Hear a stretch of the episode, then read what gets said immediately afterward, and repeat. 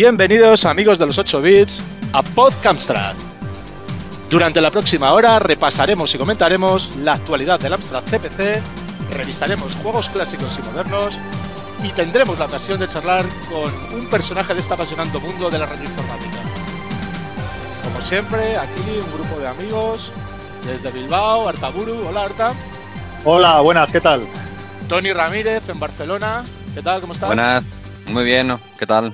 Desde Asturias, Dani. Muy buenas. Hola, buenas a todos. Atila Merino, desde Badalona. ¿Qué tal? ¿Cómo estás? Hola, muy buenas.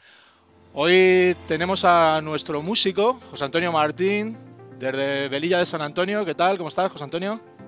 Hola, muy buenas. Velilla San Antonio, Madrid. Encantado de. muy buenas.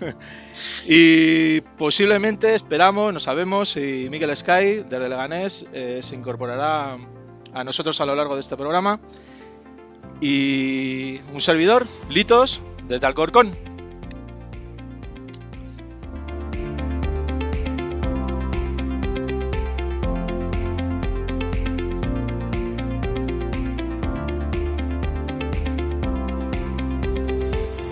Artaburu, ¿qué tal? ¿Cómo estás? Muy buenas. Muy buenas, pues muy bien, gracias. Empezando Eh, el año. Eh, es verdad, feliz año nuevo a todos. Eh, espero que os haya traído muchas cosas los Reyes, eh, que seáis todos mejores, que seáis todos más buenos, la hayáis pasado bien, hayáis engordado 5 o 6 kilos, como me ha pasado a mí. Y bueno, en el programa anterior eh, trajiste varios temas con, con polémica, Artaburu. ¿Qué nos traes? Sí. ¿Qué nos traes en este? Pues en este he intentado buscar polémicas, pero no he encontrado muchas. Pero bueno, la podemos ir creando ahora según avancemos. Las noticias que hemos tenido estas semanas de- después del podcast número uno, que se han convocado ya los segundos premios internacionales de Amstrad Eterno. El 30 de marzo nos sorprenderán con los premiados, que hay un montón de categorías y no menos juegos. 99 juegos del año 2018, nada más y nada menos. Me parece que es una auténtica burrada más, una burrada en el sentido de lo- del jurado que se tiene que jugar 99 juegos. A ver si me entendéis, que eso requiere un tiempo, un análisis y, va a tener entretenidos a mucha gente, porque hay gente de, de la escena, gente de la edad de oro y gente eh, de Amstrad Eterno. Vamos, que va a entretener aquí a otras 80 personas. Este año hay un filtro previo, ¿no? Un filtro previo, creo que sí, que, que Atila nos va a comentar un poquito, posiblemente. Sí, este año, para no, como, como han salido 99 juegos, creo que son al final, que, yo- que, que juraría que es el récord de Amstrad en, en todo el siglo XXI. Eh, para no aburrir a los, a los 30 y pico miembros del jurado, pues hemos decidido que haremos un filtro, una votación previa ¿no? entre los miembros de Amstrad Eterno para, para que les llegue a los, a- al resto de miembros del jurado le lleguen los, los finalistas, digamos, que igual son 25 o 30 juegos. Ah, pero aún así son muchos juegos eh, los que van a ser finalistas. ¿Qué vais a hacer? ¿A- a- ¿El análisis vosotros, los miembros de Amstrad Eterno? ¿El primer filtro? Sí, bueno, no un análisis, sino una, una votación entre nosotros. O sea, una votación cada uno de nosotros mm, y, y ahí haciendo pues la media, pues saldrán los finalistas y eso será el, el documento que se pasará al resto para que voten. Luego el resto sí, sí los juega, ¿no? Me imagino que sí. Hombre, tendrían que jugarlos, porque si no, malamente. ¿Y del jurado qué, qué nos cuentas? ¿Quién habrá de jurado? Pues de jurado, no sé si habéis visto ya, imagino que sí. Hay, hay gente de la edad de oro mm, que, vamos, que si veis nombres, pues no sé, Ángel Luis Sánchez, está Carlos Abril, Enrique Cervera, mucha gente de Dynamic, Isidro Gilabert, eh, Julio Martinerro, no sé, Nacho Ruiz, de los hermanos Ruiz. Y luego hay gente también extranjera. Está, por ejemplo, Roland Perry, el que diseñó los, los Amstrad, Sí. pues también se apuntó a la, a la votación. Qué bueno. Luego, pues los Oliver Twins también dijeron que sí. Y bueno, Bill Harbison, por ejemplo, que es un grafista de Ocean, también me, me confirmó. Y bueno, luego pues hay gente, pues un montón de gente de lo que es la escena, de la escena actual, ¿no? Que domina un poquito de, de Amstrad, que son pues los típicos, incluso de aquí pues está, está Litos por parte de, de, de Amstrad.es. Y, y bueno, pues un montón de gente. Luego, eh, luego la polémica la tendremos después de las votaciones. Hombre, Correcto. se- seguro que aparece, pero eso lo dejamos para otro programa. Una preguntilla, bueno, una pregunta. Enrique Cervera es el que hizo el, el Fantomas 2, ¿no? El Fantomas 2, el Dustin y el Afterworld. Es una pena que al final no haya entrado el juego número 100 en el año 2018, que era el remake de, de Fantomas 2. Hubiera estado muy interesante que, a ver lo que comenta y lo que opinaba Enrique Cervera. Sí, sí, y además por los pelos no ha entrado. Sí, sé que la de MSX se ha publicado, pero la de CPC anda ahí. No sé si es que han encontrado muchos bugs o. Bueno, parece que sí, ¿no? Que iban apareciendo errores de última hora. Yo formaba parte del- de los beta tester y no te creas que había muchos, muchos bugs. ¿eh? Era, estaba un juego bastante bien programado. Sí, Lo que pasa es que ellos querían pulirlo un poquito más y yo creo que les ha salido un juego redondo. hombre, si con solo ver la caja que han preparado, la edición esa que te puedes meter en el ataúd tú, es que ya, ya merece la pena, hombre. Si Sí, ya han sí. pulido el juego de esa forma, dejando una caja así, el juego tiene que ser espectacular. Mm, Pues esperemos que sí. Sí, una pena que no haya salido, pero bueno, para el año que viene. Correcto. Empezamos bien el año que viene, entonces. No sabéis cuándo, si tiene fecha, ¿no? O, a mí no me ha parecido verla, por lo menos. eh, Pues ya Es mismo. Yo creo que está ya mismo a punto de, de- de enviarse porque la edición física está ya casi lista. Sí, la edición física está lista. Está lista Mm. porque me comentaron a mí el- que la iban a empezar a enviar, si no recuerdo mal, ya este fin de semana. Ah, sí. Sí, por lo Ah, menos lo- la edición que tienen ellos. Entonces es- es ya eminente la, pu- Sí. la publicación. Porque Matra ya la tienes para, para comprar en, en cassette. ¿En Matra la tiene? Sí, Pero, ah, eh, Bueno, la tiene principalmente porque la ha fabricado, la ha fabricado él. pero bueno, entonces ya tiene una versión definitiva sin bugs ni nada, porque si la tiene ya para fabricar. Sí, sí, el pues juego ya está. está acabado. Pero lo que va, ¿qué van a hacer? ¿La van a publicar para descarga gratuita o no va a haber esa opción? Igual no. Sí, sí, sí. Publicarán. eh, Bueno, el juego saldrá, imagino que primero en físico, que ya como dice Dani, pues supongo que la semana que viene ya lo recibirán los que, los que lo pidieron. Mm. Y poco después sacarán la, la- la edición de descarga, la edición digital. Muy bien. Bien, pues estaremos atentos y ya lo comentaremos en el próximo podcast, seguramente. Mm. Esperemos. Oye, hilando un poquito con esto de los premios internacionales, eh, ya sabéis que eh, Galactic Tom ha sido nombrado el Game of the Year 2018 por Homebrew Legends, una votación que se hizo en diciembre del 2018 sobre los juegos de 2018. Mm. Eh, aparte de que nos felicitéis, que no estaba, no está mal. Yo no, eh, sí sé que, hombre, igual había que haber esperado un poquito más, ¿no? Hacer el, el Game of the Year 2018, por lo menos a que acabe el año.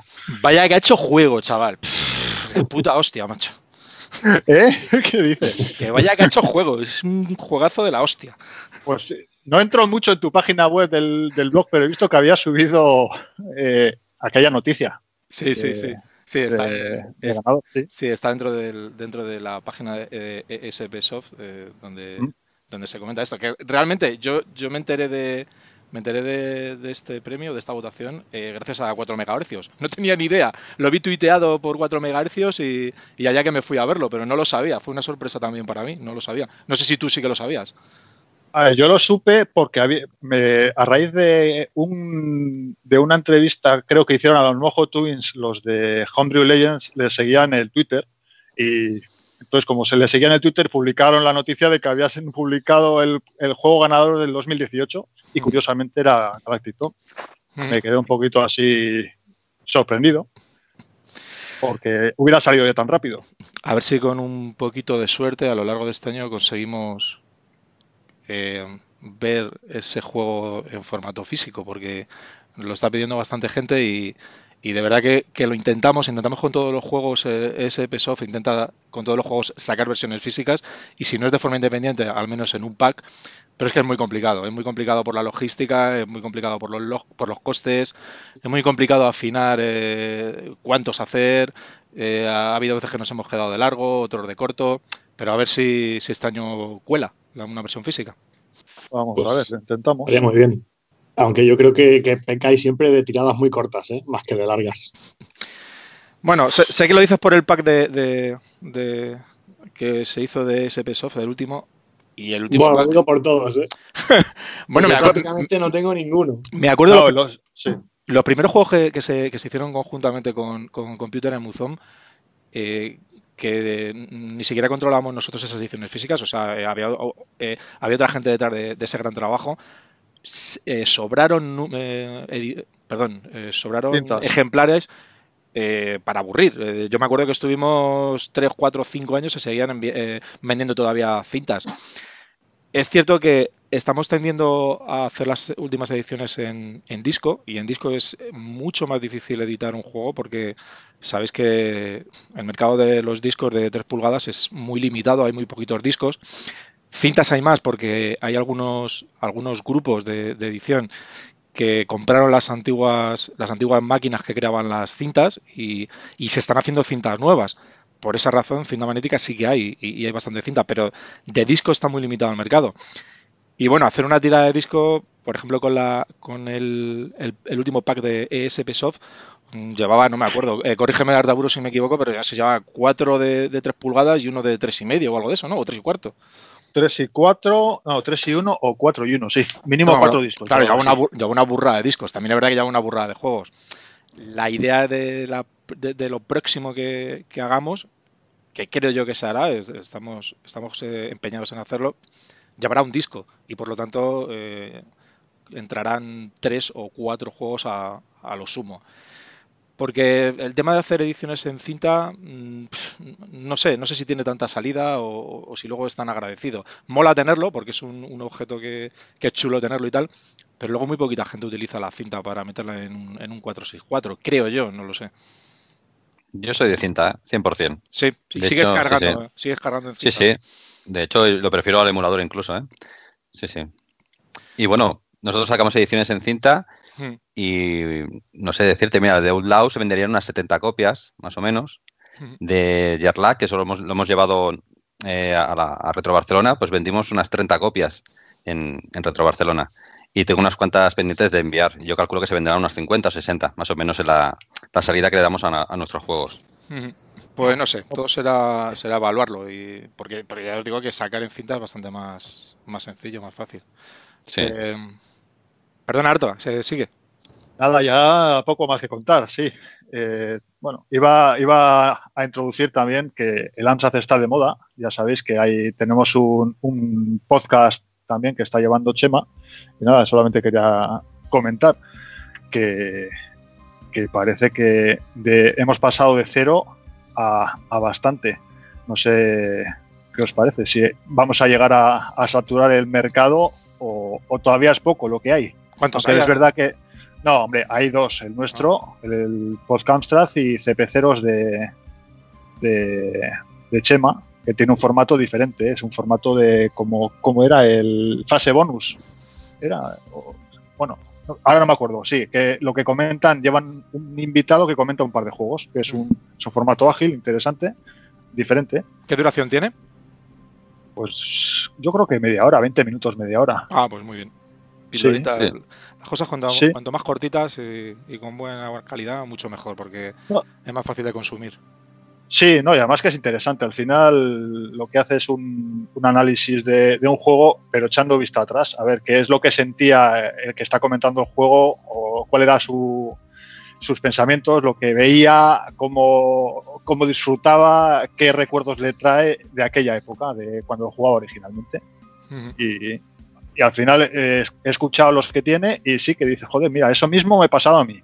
Yo creo que eso al final te lleva, te lleva también a, a esos años y a esos. Hostia, me acuerdo tampoco de, me acuerdo, a ver, me acuerdo de las sensaciones, pero tampoco me acuerdo mucho de. Tampoco tengo. Al contrario que otras personas, eh, gratos recuerdos de, de, cuando jugaba algunos juegos en concreto. Buenas sensaciones, pero tampoco recuerdos de. Era la puta hostia con los colegas, no sé qué. No, todo lo contrario. Yo creo que fue el principio de, de, yo en la época que tuve mi, mi, Amstrad eh, era la época en la que te bajabas a los portales a jugar con, juegos de mesa, a jugar con el Cobra Sarg, a jugar con el Monopoly y esas movidas. El quedarte en casa con el ordenador era todo lo contrario, era dejar de estar con los amigos y, y era, el principio de lo que está ocurriendo ahora, que están los niños con una máquina delante y no saben qué es lo que tienen en su entorno ni a su alrededor, ni, ni, hay ningún tipo de juego directo con, otras personas. No sé si vosotros jugabais con vuestros ordenadores eh, con más amigos o más colegas. Yo no, desde luego. Yo sí, ¿eh? recuerdo el Target Renegade, por ejemplo, que siempre jugábamos a dobles. con los Que tuve la suerte que todos los vecinos el mismo año pues nos cayó de, Reyes o por Navidad el, CPC. Y bueno, pues para arriba, para abajo, casa de uno, casa de otro. Y, y jugábamos, siempre que podíamos, jugamos a juegos multijugador. También, yo también jugaba, jugaba en conjunto, pero bueno, más bien eh, que estaba causado porque jugaba con mis compañeros de Cripsoft, ¿no? O sea, en los ratos muertos en que estábamos haciendo juegos, luego también, eh, para distendernos un poco, jugábamos sobre todo al Bomb Jack, que recuerdo muy bien, y, y alcanzábamos puntuaciones millonarias prácticamente, ¿no? Y jugábamos en conjunto, la verdad. Muy bien. Eh, Artaburo, ¿alguna cosilla más o...? No, yo creo que puedo, podemos ir saliendo. Yo también, yo también jugaba con gente, jugaba con mi hermano, que afortunadamente compartíamos un ordenador y nos echamos unos buenos piques.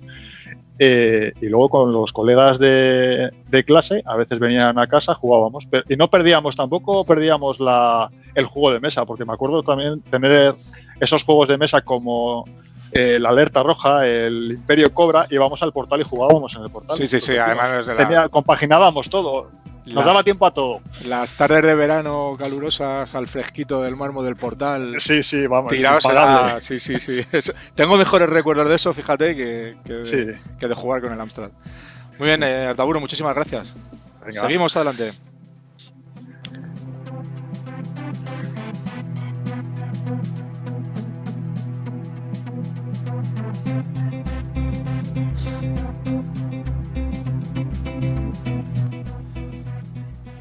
Hola Tony, ¿qué tal? Hola, ¿qué tal? ¿Cómo estamos? Muy buenas. Pues hoy os traigo un jueguecito que me gustaría que comentásemos entre todos, que no es ni más ni menos que el Renegade o Renegade de, Imagine Software, que salió en el año 87. Es un juego que he estado jugando recientemente para poder comentarlo un poquito hoy. Y lo que menos me ha gustado, ya lo adelanto, es el control. Tiene un control que lo hace súper difícil. No sé si lo recordáis, pero te obliga a jugar si quieres jugar con joystick, te obliga a jugar con joystick y teclas. Y si juegas con teclas, no las puedes redefinir y son realmente difíciles. Pero bueno, salvo eso, estamos ante un grandísimo juego que, a mí me trae muy buenos recuerdos de jugarlos durante mi infancia. Puedo comentar un poquito sobre el juego. Está programado por John Bramwood, que bueno, a mí no es uno de los programadores que, más cosas me diga, pero bueno, eh, que sepáis que también es el programador que hizo Grisor y Cortocircuito, dos grandes juegos también para, CPC. Y lo curioso es que los, hizo todos el mismo año, ¿eh? es del año 87 este juego. los gráficos son de Mark eh, Jones, que también es el grafista de Grisor, por eso si, si recordáis tanto el menú como los juegos, tiene unos gráficos muy, muy similares en ambos juegos.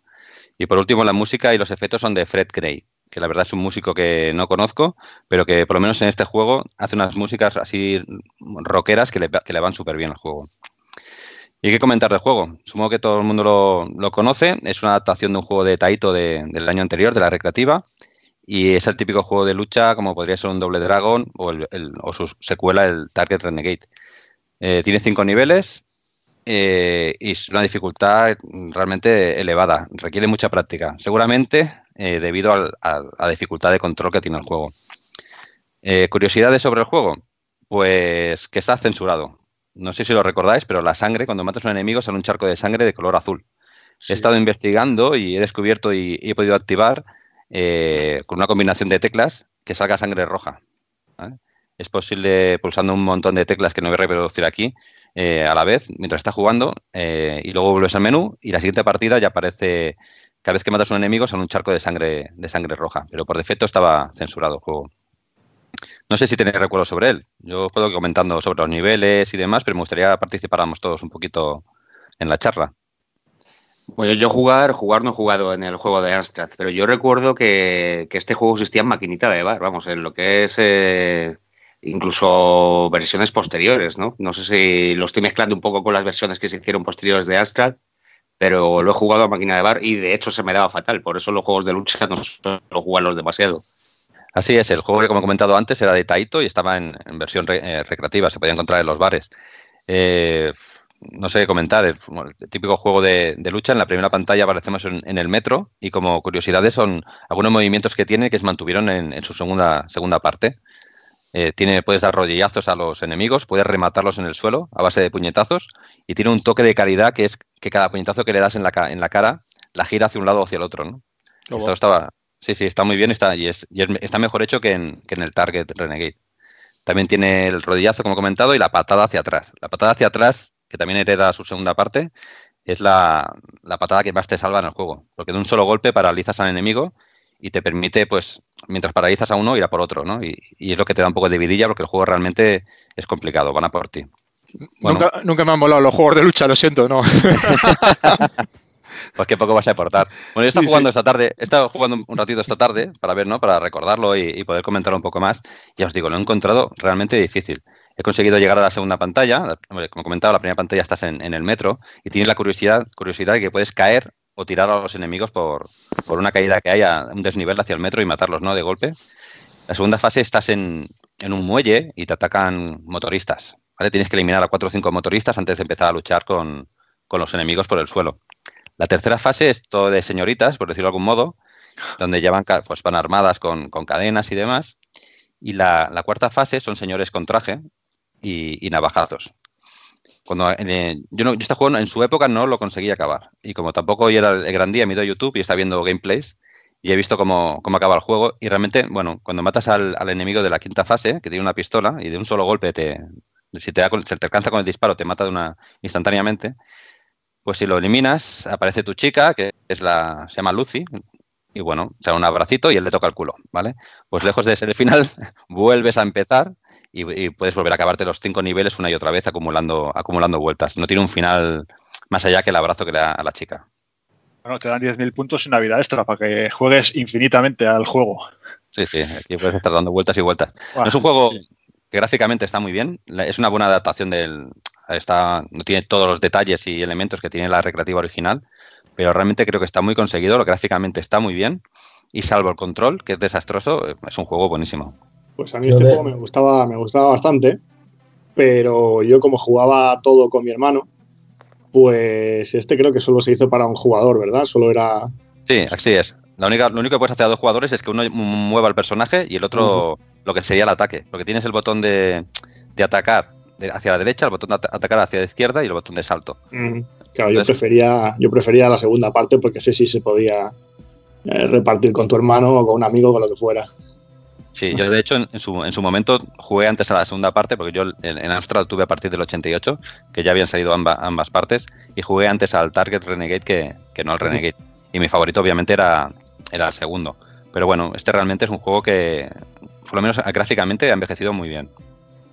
Y otra cosa destacable del juego es la, pedazo de portada que es de Bob Wackelin, que se lo hacía todo prácticamente en, en, Ocean, en Imagine, lo hacía prácticamente todo él y la portada es pues una barbaridad también. Así es. Y bueno, eh, ya os digo, un gran juego, una gran música y un gran programador, que solo en solo un año, en el año 87, sacó juegos como Grisor, Renegade y Cortocircuito.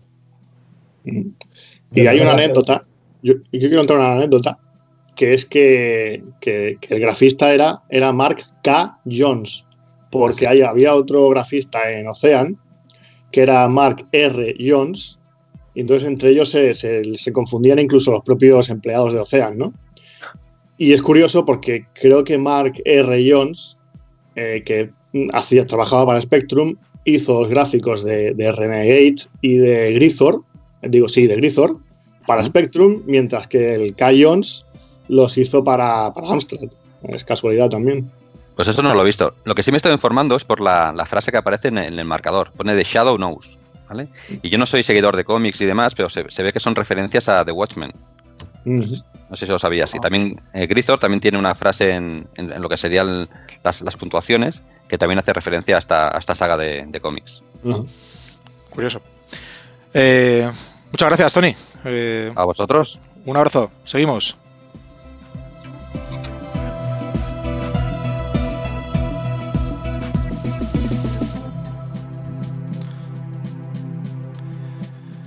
Dani Suricato, ¿qué tal? ¿Cómo estás? Muy buenas.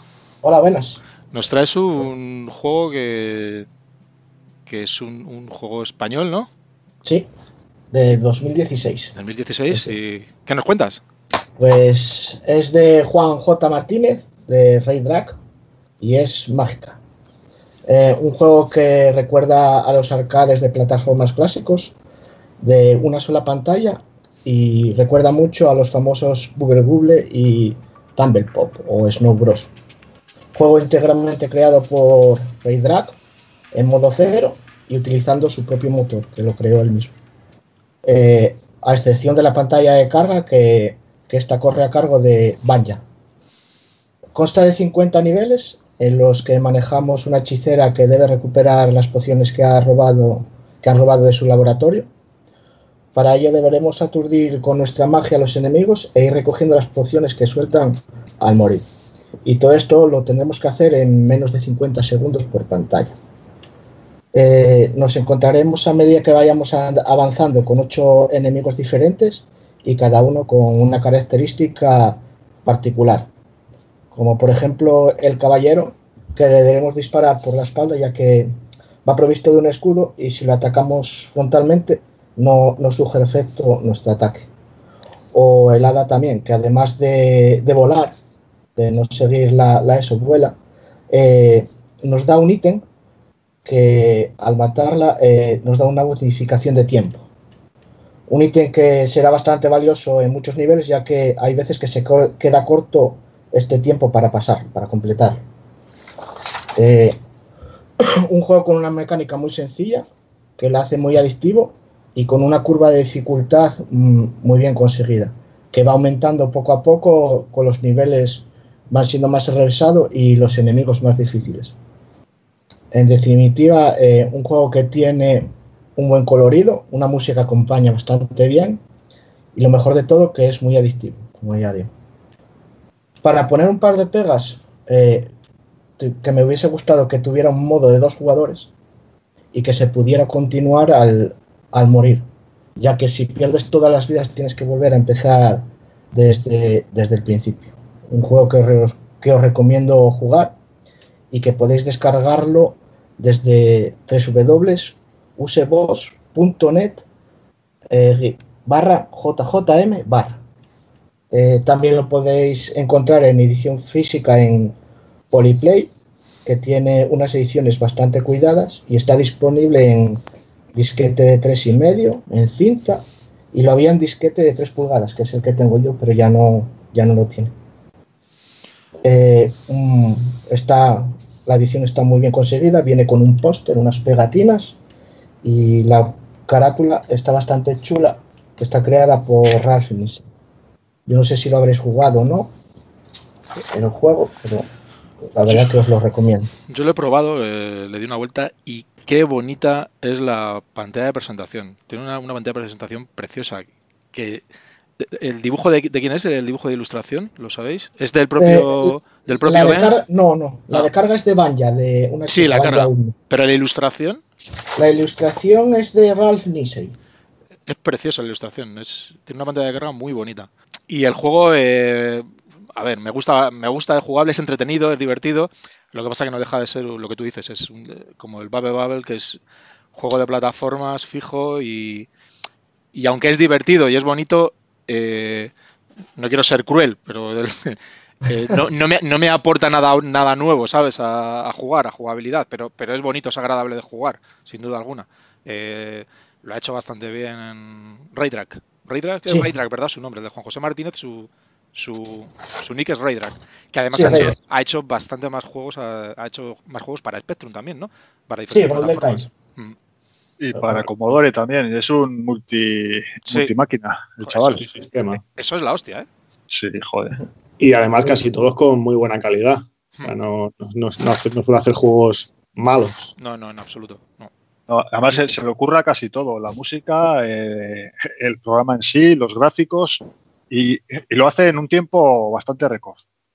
Sí, sí. Además es una, persona que va publicando por Twitter todos los avances y puedes ir viendo cómo va tomando decisiones y, va haciendo todos los juegos. Yo, como única pega de Juan, que hace juegos estupendos en todas las plataformas, es que se parecen quizá todos un poquito demasiado. ¿vale? Eh, sí que hacía al principio juegos como Trackstore y tal, que eran como rollo Tetris, por decirlo de algún modo, de ordenar piezas, que eran muy originales y también muy chulos. Y a mí es uno de los, juegos favoritos que, que tengo de él. Y este Mágica también es un juego muy bueno. Pero ya digo que la única pega que yo le pondría a los juegos de Juan últimamente es que se parecen todos demasiado. Pero la verdad es que son todos muy buenos, con lo cual tampoco es un, gran problema. a mí me parece también que hace unos juegos interesantes, buenos. ¿Cómo era aquel de que tenía el ninja ese que desaparecía, ese juego me parecía estupendo. El Golden, Golden, Tail. Es el Golden Tail. Yo hasta que no me lo pasé, no descansé. Ese, ese es una maravilla de juego. Aunque sí, eh, estupendo. Gráficos de jugabilidad original, además. Era muy chulo. Eh, Estaba trabajando en la segunda parte, pero creo que, lo, ha dejado aparcado mientras hacía otros, ¿no? Pues mira, hablando, le he escuchado, sí, creo que lo tiene aparcado y estaba comentando que, eh, que sí, eh, que está pensando en otros enemigos y hasta que no le dé más contenido no lo, no lo va, lo va a terminar. Vamos, lo que quiere es sorprender, siempre sorprender. Mm. Entonces, yo espero que nos sorprenda. Sí, han, aliado con uno de MSX que bueno, que gráficamente recuerda a, posiblemente a Magica, pero que tiene otro concepto, ¿no? Que es de, creo que se llama, no lo recuerdo, Night Night o algo así, que es como el caballero nocturno, más o menos. Si no, yo me invento la traducción. Y por lo que he visto, creo que es de, un personaje que va en pijama y lo que tiene que hacer es pisar todas las baldosas de, de la pantalla, ¿no? Antes de conseguir salir, esquivando a los enemigos. Es original, y bueno, siendo para MSX, que no, sé si habría programado previamente, creo que es su primer juego para MSX, la verdad es que tiene una pinta muy buena. Joder, macho, qué artista, tío, de atreverse con cualquier sistema, porque hay, hay sustanciales diferencias entre MSX, entre algunas de ellas por lo menos. Eh, si es el primero que hace en MSX, no creo que no creo que no creo que sea sencillo el, paso, ¿no, Artaburu? No lo creo. Vamos, al final tienes que saber cómo, cómo gestiona los sprites, cómo gestiona el teclado, la pantalla, y cada máquina lo gestiona de una forma diferente. Claro. Pues, yo no sé si está utilizando librerías. Si, programa con SDCC o con Z88DK y usa las librerías es más sencillo, pero sí sé que también él se mete en bajo nivel. Así que lo mismo se, está toqueteando absolutamente todo él. Hostia, qué mal ha sonado eso, ¿no? bueno, se está eso es que tiene, estará programando, coño. Los oídos sucios. Estará programando, joder, me está toqueteando. Y la mente. y la mente, lo tiene todo sucio. Eh, muy bien, Dani, ¿nos cuentas algo más? O... No, nada más. ¿No? Bueno, eh, muchísimas gracias y seguimos adelante.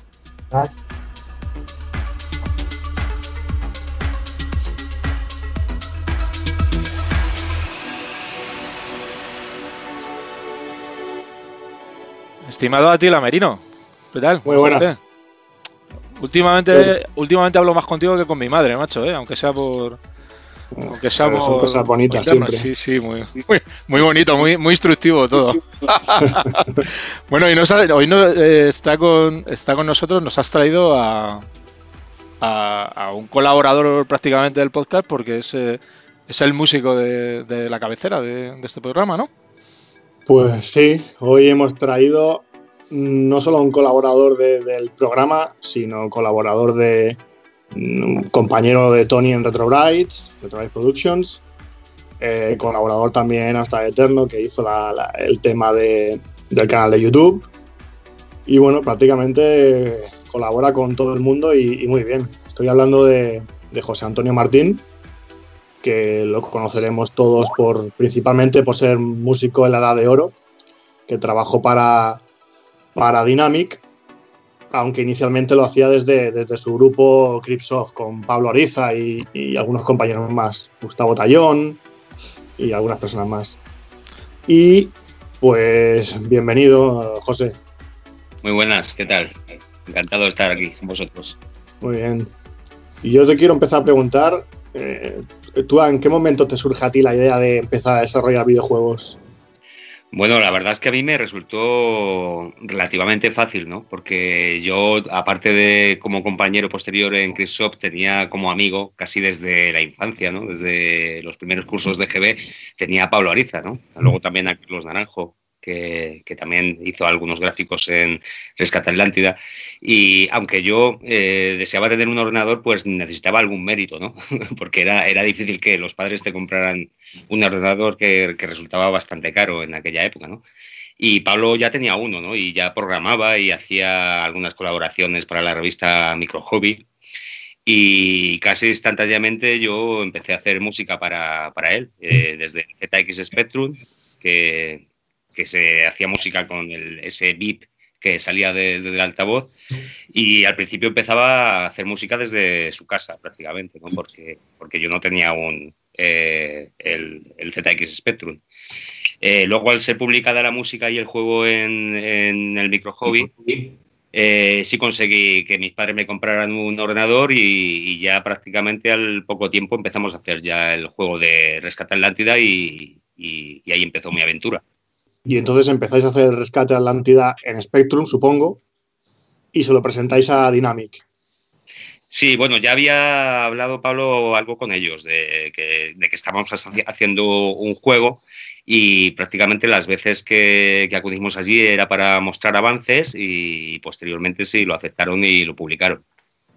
Fue bastante largo, eh, de hecho casi tardamos dos, tres años en hacerlo, nos lo tomamos, lo tomamos con calma y prácticamente se juntó con la edición del siguiente juego, ¿no? que fue el Astro Marine Corps, que casi salieron el mismo año. Y en Rescate Atlántida, además de la música, hiciste, hiciste parte de los gráficos, que además eran muy buenos.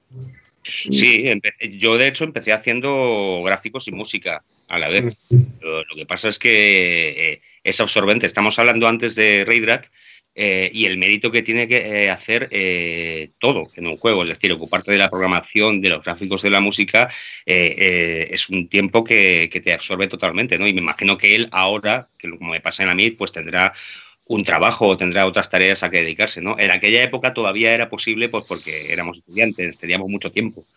Pero, pero con el tiempo posterior, cuando ya hacía músicas para Dynamic, eh, aparte de, haber estado con Clipshop, pues ya me resultaba muy difícil dedicarme a la música y a los gráficos a la vez, ¿no? Así que me decanté por, por la música. Como decías tú, tras, tras Rescate Atlántida, eh, hacéis AMC, Astromarine Corps. Sí, bueno, prácticamente Astromarine Corps se lo montó todo Pablo, ¿no? Ahí ya Pablo hizo gráficos y música. Nos pilló en una época en que los demás, los demás estábamos haciendo la mili, ¿no?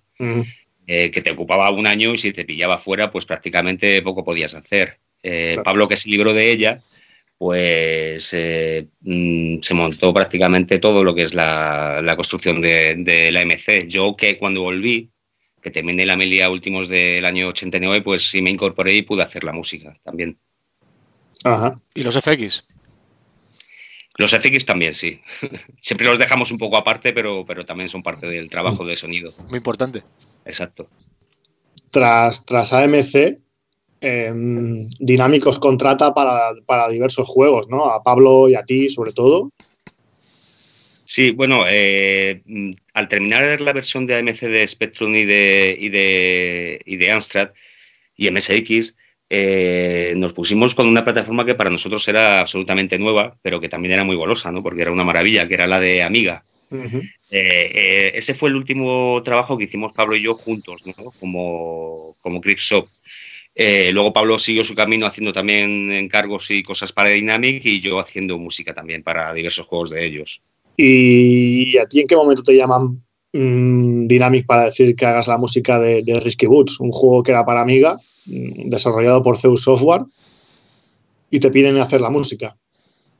Bueno, realmente Dynamic lo que hizo es ponerme en contacto con, Zeus, eh, porque los que realmente querían que hiciera la música eran ellos. No, realmente Dynamic fue un intermediario, ¿no? aunque luego el juego fue publicado por, por él, por ellos, eh, pero yo realmente con quien contactaba era con, Zeus directamente. Era difícil porque ellos estaban en el País Vasco, yo en Madrid, no había Twitter, no había, no había WhatsApp, no había nada. Yo eh, contactaba telefónicamente con ellos y luego las músicas que les iba enviando se las enviaba por correo postal, ¿no? Entonces el proceso era un poco lento, pero, pero, fue, fue directamente con ellos, con los que yo trabajaba.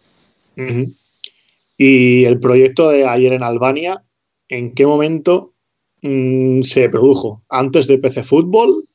Bueno, eh, estamos hablando de unas fechas eh, muy, muy antiguas y yo creo que fue un poco antes, eh, ayer en Albania, que era un grupo, bueno, un dúo musical que, que, creamos entre, entre un amigo y yo.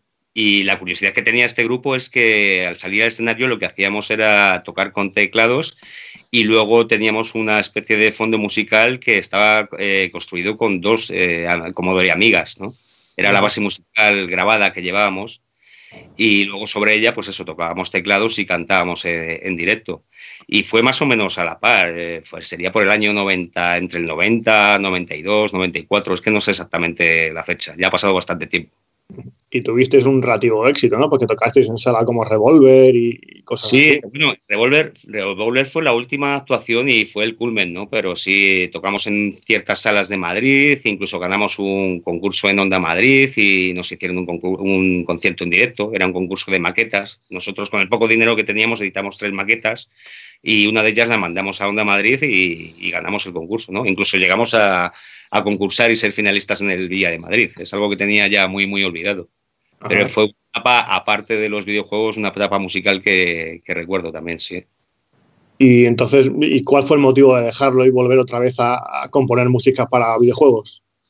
Bueno, el motivo de dejarlo es lo, que he comentado antes, ¿no? Que bueno, en, época, en aquella época yo ya empecé a trabajar también y, es que no había tiempo para todo, ¿no? lo, que, lo, que tiene tener un grupo musical es que eh, tienes que hacer actuaciones en directo. Estas actuaciones eran, eh, pues los jueves, eran entre semana, y luego también ensayar, luego aparte de hacer también música para videojuegos, trabajar, y la verdad es que era tan absorbente que en algún momento poco a poco lo fuimos dejando, ¿no? porque no, no podíamos con ello. Sobre todo yo, yo no podía con, con, todo, con todos los temas. Eh, bueno, yo no sé si alguno de vosotros quiere preguntarle algo antes de que pasemos a otra época. Yo, sí, yo sí. Ah, adelante, tú, primero, tú primero. Sí. Eh, comentamos algún día, José Antonio, que After the War, la versión de Amiga, hiciste música, pero que no llegó a tenerla, eh, que no llegó a salir al mercado con música. ¿Esa música tú crees que se, que se puede rescatar de alguna manera o qué?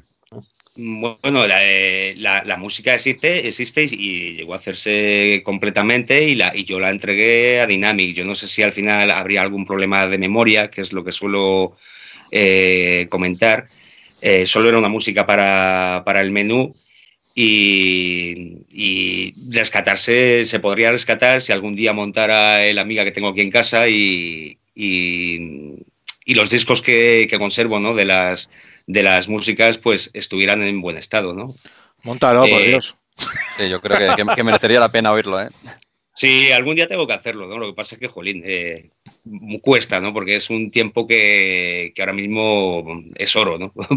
Porque tengo muchas actividades, tengo muchos temas y, eh, encontrar un hueco de que digas, hoy me pongo a, hoy o varios días, ¿no? Ponerme, ponerme a montar el amiga y que funcione todo, pero sí es algo que me gustaría hacer, sí no solo la de After the War, sino seguramente tengo muchas cosas descartadas de aquella época, eh, porque aparte de componer para videojuegos, yo seguía componiendo y tenía un fichero de, músicas muy grande, ¿no? sobre todo en Amiga, de descartes, de música que hacía aparte, aunque no me las pidieran, y tengo bastantes discos por ahí, en algún trastero. Eh, José Antonio, ¿me vas a permitir? Eh, Sabéis que, hacemos el programa siempre en, falso directo, pero al fin y al cabo del tirón en directo. Se ha unido a nosotros Miguel Sky. ¿Qué tal, Miguel? ¿Cómo estás? Hola, buenas tardes. Muy buenas. Eh, bienvenido. puedes intervenir cuando quieras, por favor.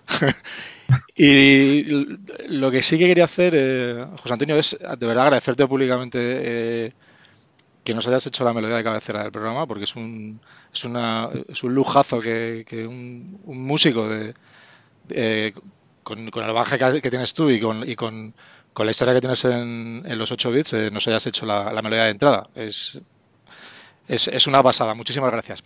Quería preguntarte bien por, por pedírmela también, ¿eh? porque es un placer. Para mí es un, placer componer siempre que cuando el proyecto me guste y, tenga tiempo, eh, me gusta componer no solo para 8 bits, sino para cualquier tipo de plataforma y cualquier y para cualquier, cualquier cosa. Así que muchas gracias a vosotros también. Vale. Eh, ya sabes que cuando quieras nos puedes hacer toda la música que quieras. ¿eh? va, a ser, por trabajo. Tenemos ahí hueco para meter melodías. Todo lo que quieras. Ya os he comentado offline que sí estaba, había hecho unos pinitos para hacer alguna música de, continuidad para el podcast, así que bueno, cuando la tenga lista pues la mando y si os gusta pues ya sabéis. Seguro que sí, que nos gusta, muchas gracias. Oye, eh, quería hacerte una pregunta que es una chorrada, una vuelta atrás. Eh, Cripsoft, eh, no sé si no lo tengo yo muy claro, eh, Cripsoft es por la película de Crip Show, ¿lo sabes? ¿O por qué se puso el nombre? Sí, ¿verdad? Exacto. Una especie de, guiño ¿no? a, esa película, que en aquella época, pues, eh, la comentábamos, ¿no? Veíamos todo tipo de películas, sobre todo de ciencia ficción y de terror en, en VHS. Eh, y bueno, todos los que éramos partícipes del, grupo Crisop, pues comentábamos las películas, teníamos nuestro mundo particular, ¿no? En el que comentábamos cómics, películas, bandas sonoras. Y bueno, no sé a quién se le ocurrió, pero bueno, nos gustó el guiño y el juego de palabras y, ahí, ahí se quedó. Yo, me lo, yo me lo aprendí a golpe de meter el, no recuerdo ahora mismo, en AMC eh, se pasaba de pantalla o se conseguían vidas infinitas, ¿no? Metiendo el nombre de, de Exacto, sí. ¿verdad? Me lo aprendí por narices por eso. Se te quedó grabado a fuego. Sí, sí, sí, a fuego, sin duda. José Antonio, una pregunta. Allá, eh, cuando hacías las, melodías para, pues, para Rescate de Atlántida, por ejemplo, ¿qué, haces? Eh, ¿Tienes una partitura donde escribes todo lo que vas a traspasar al juego y luego tienes alguna herramienta en el juego para, para componer y, y pasarlo al formato digital? ¿O o ya directamente te metes con el ordenador y, te pones a trastear ahí lo que salga? Eh, bueno, yo desde el principio lo que sí aprendí es que transcribir las músicas desde una partitura era un paso intermedio que no, no, era útil, ¿no? Porque mm, eh, escribir eh, los tres canales en un pentagrama y luego pasarlos no tenía sentido, ¿no? Lo que hacía era directamente meterlos en un tracker aunque en aquella época no existían trackers como existen ahora, eh, Pablo sí programó uno, ¿no? Eh, especialmente para mí. Entonces lo que hacía era, lo llamó Edimus, creo recordar, además, un tracker, un, tracker completísimo además que ya me gustaría tenerlo ahora, ¿no? Porque podría competir incluso con, cualquiera de los que existen en este momento. Muy bien programado y, con eso es con lo que empecé a introducir la música de, del Rescate Atlántida y luego, y luego de la de la MC bueno, imagino que transcribir en el transcribías en el tracker en el CPC o en el Spectrum. Yo lo hacía en el Spectrum, ¿no? Pero bueno, es el mismo chip. El mismo chip. Era exactamente la, música para, cualquiera, incluso para MSX, tenía el mismo chip. También hacías los FX con esa misma herramienta. Sí, exacto, porque mm, eh, no era un tracker en el que solo componías música ¿no? en los tres canales, sino que tenía eh, una sección para, para, elaborar tus propios sonidos y para elaborar FX, claro. Ah, y comparado, dices que comparado con lo que hay ahora, no se quedaba cojo, que era bueno. Era, era, súper completo. a mí me encantaba. Ya me gustaría tenerlo, ya te digo que me gustaría rescatarlo. No sé si se podría rescatar, si Pablo Arita tiene algo, pero, pero una maravilla. Se lo podríamos comentar a Pablo, ¿no? A ver si la tiene por ahí. Sí, sí, yo se lo he comentado alguna vez porque yo sigo en contacto con él, pero le pasa lo mismo que a mí y el tema de las músicas de, de Amiga, ¿no? El rescatarlas y el ponerte a buscar y, todo el tema, pues es complicado, ¿no? Porque todos tenemos poco tiempo. Para el próximo programa lo invitamos y ya está. Exacto, ya. Y le metéis un poco de pressing. Bueno, lo habíamos dejado antes en, la etapa del PC Fútbol. Eh, ¿Tú qué recuerdas de, aquel, de aquellos tiempos? Que el equipo se fue haciendo cada vez más grande, ¿no? En, en PC Fútbol había mucha gente. Sí, lo que pasa es que yo, eh, tanto en las músicas del PC Fútbol como cualquiera de las músicas que hice anteriormente para Dynamic, yo trabajaba en casa, ¿no? Entonces yo acudía a Dynamic prácticamente para hablar con Víctor Ruiz y alguien que estuviera por ahí cerca, ¿no? Eh, y no estaba muy en contacto con lo que era el equipo, salvo para hacernos la foto final con Michael Robinson, yo es que prácticamente no aparecía por allí, ¿no? Eh, yo, recuerdo aquella época, para mí personalmente, como frenética, ¿no? Porque la música de, los PC Fútbol tenía muchísimos minutos, ¿no? Había música para todo, para el simulador, para el manager. Y, recuerdo haber compuesto incluso en, horas de madrugada, ¿no? Antes de irme a trabajar, porque había una fecha de entrega. Y, y lo recuerdo como frenética, pero no en el sentido negativo, ¿no? sino de una, de una mm, profusión de composición musical como nunca había tenido. ¿no? Y ya no vuelves a hacer nada más en composición de música en videojuegos, creo que hasta que te unes a, Retrobytes, a Retrobytes Productions, ¿verdad? Sí, prácticamente desde el año 2000 hasta el 2016 eh, no, no, he vuelto a, no volví a componer, ¿no? hasta ese año 2016 en que empecé a componer eh, para 8 bits eh, con el Outlaws, cuando conocí a Tony y a Alex. Esa nueva etapa. Precisamente hablando del Outlaws, ¿qué supuso para ti ganar el, premio a la mejor música banda sonora de, la CPC Retro del, 2016? que además es un premio que, te otorgó César Astudillo, otro grande de, la música de, la Edad de Oro, y en la que además estaban eh, la presencia de, dos colosos como los Oliver Twins. Pues imagínate, ¿no? Además que estaba allí presente en Alicante. Eh, pues fue como, fue como llegar y besar el santo, ¿no? Y encontrarte con todas estas personalidades, con César, que, tuve el gusto de, conocerle un poco antes de, esta entrega de premios en, el Astra Eterno de 2016 pues eh, fue como, como tener un, lo que nunca había tenido en los años en que componía, ¿no? en los años 80, que estabas como un poco aislado, eh, no tenías redes sociales, no estabas en contacto con nadie. Y en 2016 pues pude conseguir un sueño que, no había tenido incluso cuando era más prolífico ¿no? y cuando era profesional en, el 80. El primer premio que he tenido en mi historia y, fue una maravilla. Nunca es tarde si mm. la dicha es buena. Y, esperamos que no sea el último tampoco. Y José, ¿qué opinas de, Tony y de Alex como compañeros? Que, me quito el altavoz. Está intentando arrancarte algo y no sé qué es. Yo, bueno, yo creo que Tony sabe que, desde el principio los tres, y, de hecho mm, por eso yo creo que seguimos todavía haciendo cosas, ¿no? Porque desde el principio los tres eh, nos convertimos en buenos amigos, ¿no? Y, ahora empieza a sonar el tema de casi familia, ¿no? Porque, eh, porque tenemos mucha confianza, estamos constantemente en contacto a través de WhatsApp. La lástima es que bueno, pues que ellos están en Barcelona y yo estoy en Madrid, ¿no? Pero si no, yo creo que estas reuniones que hacemos en el chat de WhatsApp se convertirían al menos una vez a la semana en unas cañitas, ¿no? Mm. Eso seguro. Segurísimo. Sí, es que, lo que lo que hemos comentado muchas veces, ¿no? Ya ha superado lo que es el mero hobby y se ha convertido también en, amistad y, que hace alusión a cualquier aspecto de la vida, ¿no? A veces tenemos problemas personales y los comentamos entre nosotros y, demás. En, ese, sentido, pues es un poco pues como mi época de Kipson, ¿no?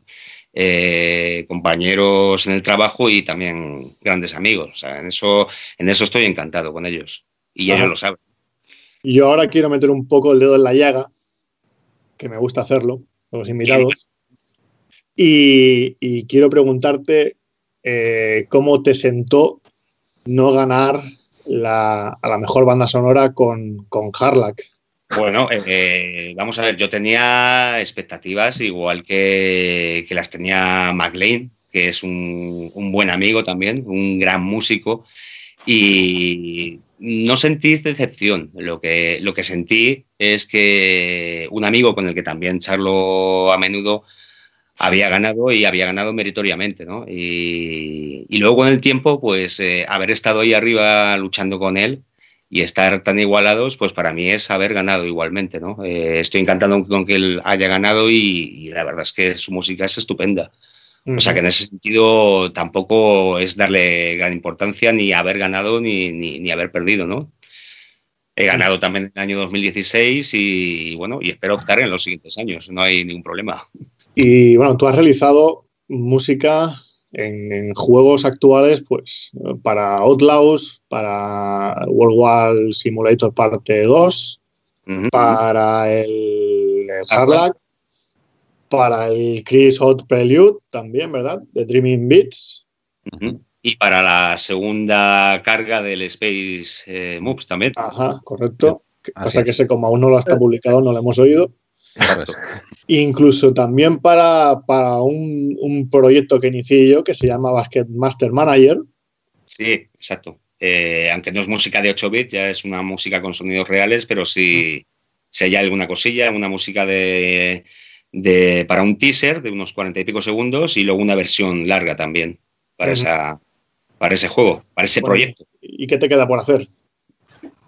Bueno, pues más música para ese proyecto y, bueno, lo que me va saliendo, ¿no? Como ahora mismo he hecho también una música para vosotros, para el podcast, eh, pues mm, yo lo que quiero estar es en activo, ¿no? Porque, por dos motivos, porque me gusta componer y porque estando en activo constantemente, pues eh, mm, eh, mm, consigues una maestría o una especie de digamos, de aprendizaje que, que si lo dejas durante mucho tiempo no consigues buenos resultados, ¿no? Entonces mi, mi, objetivo es estar haciendo constantemente música, ¿no? Mientras tenga tiempo. ¿Tu vida profesional está asociada a la música?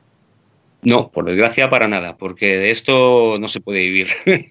Sí, encima lo que estás haciendo es, es por amor al arte y... Por amor al arte. Y... Pero, no, pero incluso en la época, en la, en la época que componía para Dynamic, eh, las, la, ser músico eh, no, no, no, te daba para, para, vivir en absoluto, ¿no? Es decir, que cobrabais eh, bastante menos que un grafista y un programador.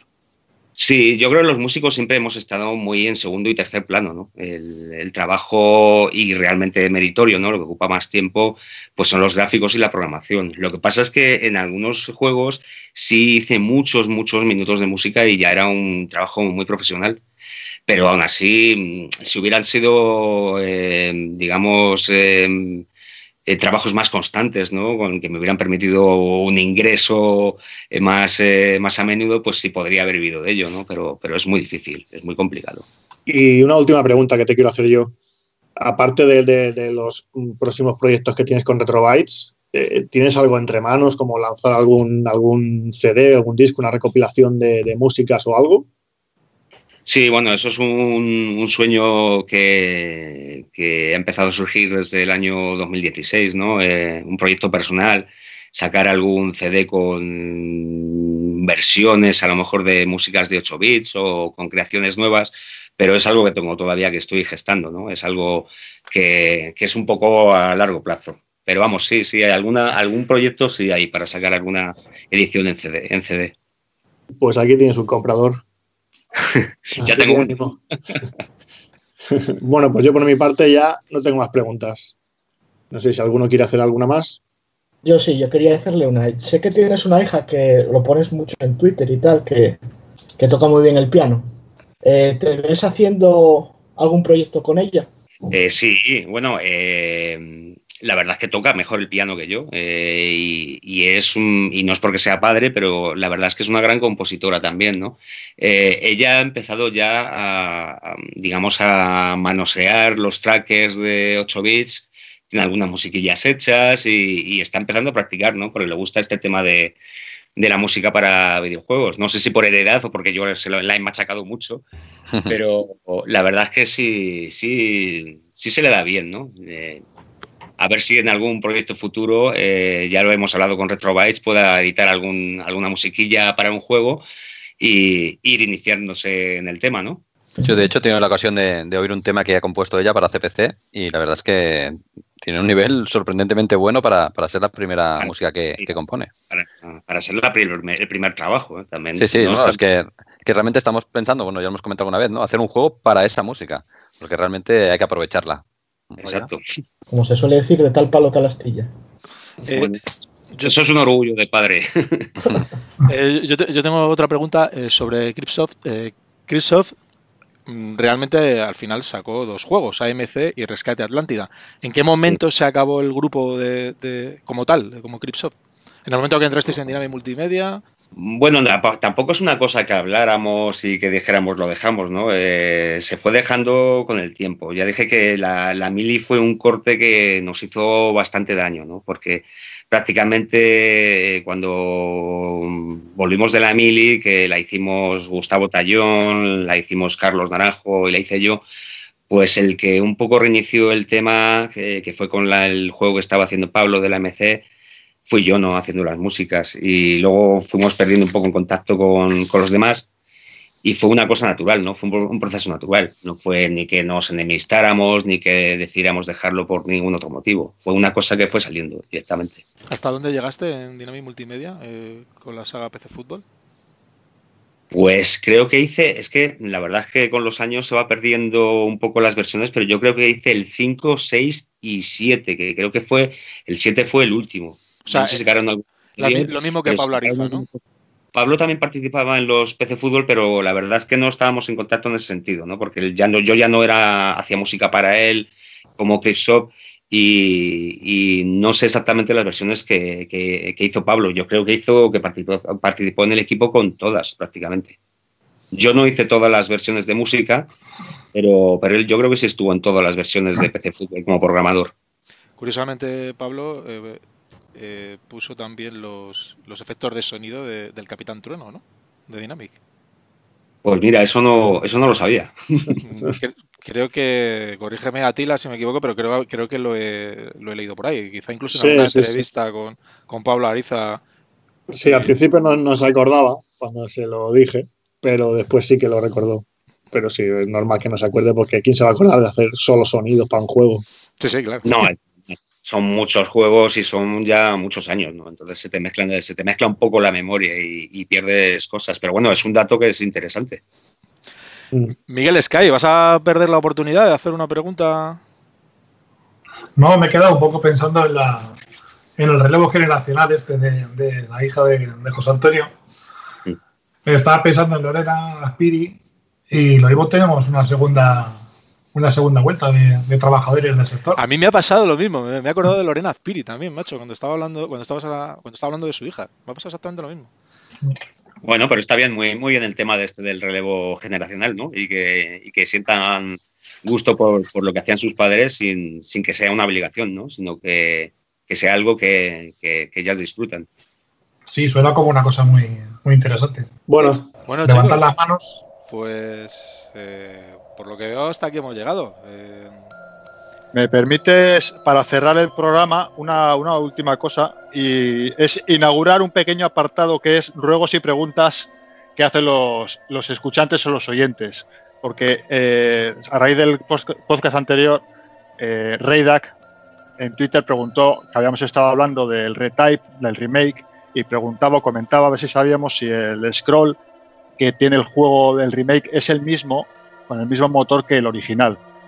Eh, yo no he sabido responderle hasta ayer que hablé con Six, eh, con Mauri, que había participado también un poco en el desarrollo del juego, y él me comentó que no, que está todo reescrito desde cero, que para cuando les dieron la versión de, original del código del motor del juego ya habían desarrollado el nuevo, entonces pues eh, no lo introdujeron. O sea que el motor es nuevo. Muy bien, pues que sirva para todos los oyentes. Y si en algún momento me transcurso del programa tenéis alguna pregunta, eh, pasárnoslas en los comentarios de, las diferentes plataformas en las, cuales podéis escuchar el podcast. Eh, y, intentamos eh, responder, responderos a, lo largo de, los siguientes programas. Eh, ¿Nadie más? Nadie más, solo despedirnos y agradecer a José Antonio que haya estado con nosotros. Muchas gracias. José Antonio, muchas gracias. Eh. y cuando quieras. Eh, muchas gracias a vosotros. Muchas gracias. Artaburo. ya sabes que tengo. Sí. No, no, decía eso, que ya sabes que tengo esa música de continuidad pendiente y prometida. y muchas gracias. A la espera nos quedamos, por supuesto que sí. Eh, Artaburu, eh, Tony, Dani, Atila, José Antonio, Miguel Sky, que te has incorporado un poquito más tarde y... Casi no llego. Sí, casi no llegas, pero vamos, eh, que, casi has venido raspando. Eh, muchísimas gracias a todos, chicos, y, a todos los que nos estéis escuchando y nos vemos en el próximo programa, ¿de acuerdo? Eh, nos vemos. Un placer y, nos, despedimos con, con la musicaza de, de José Antonio. Un abrazo a todos. Chao. Hasta luego. Hasta luego.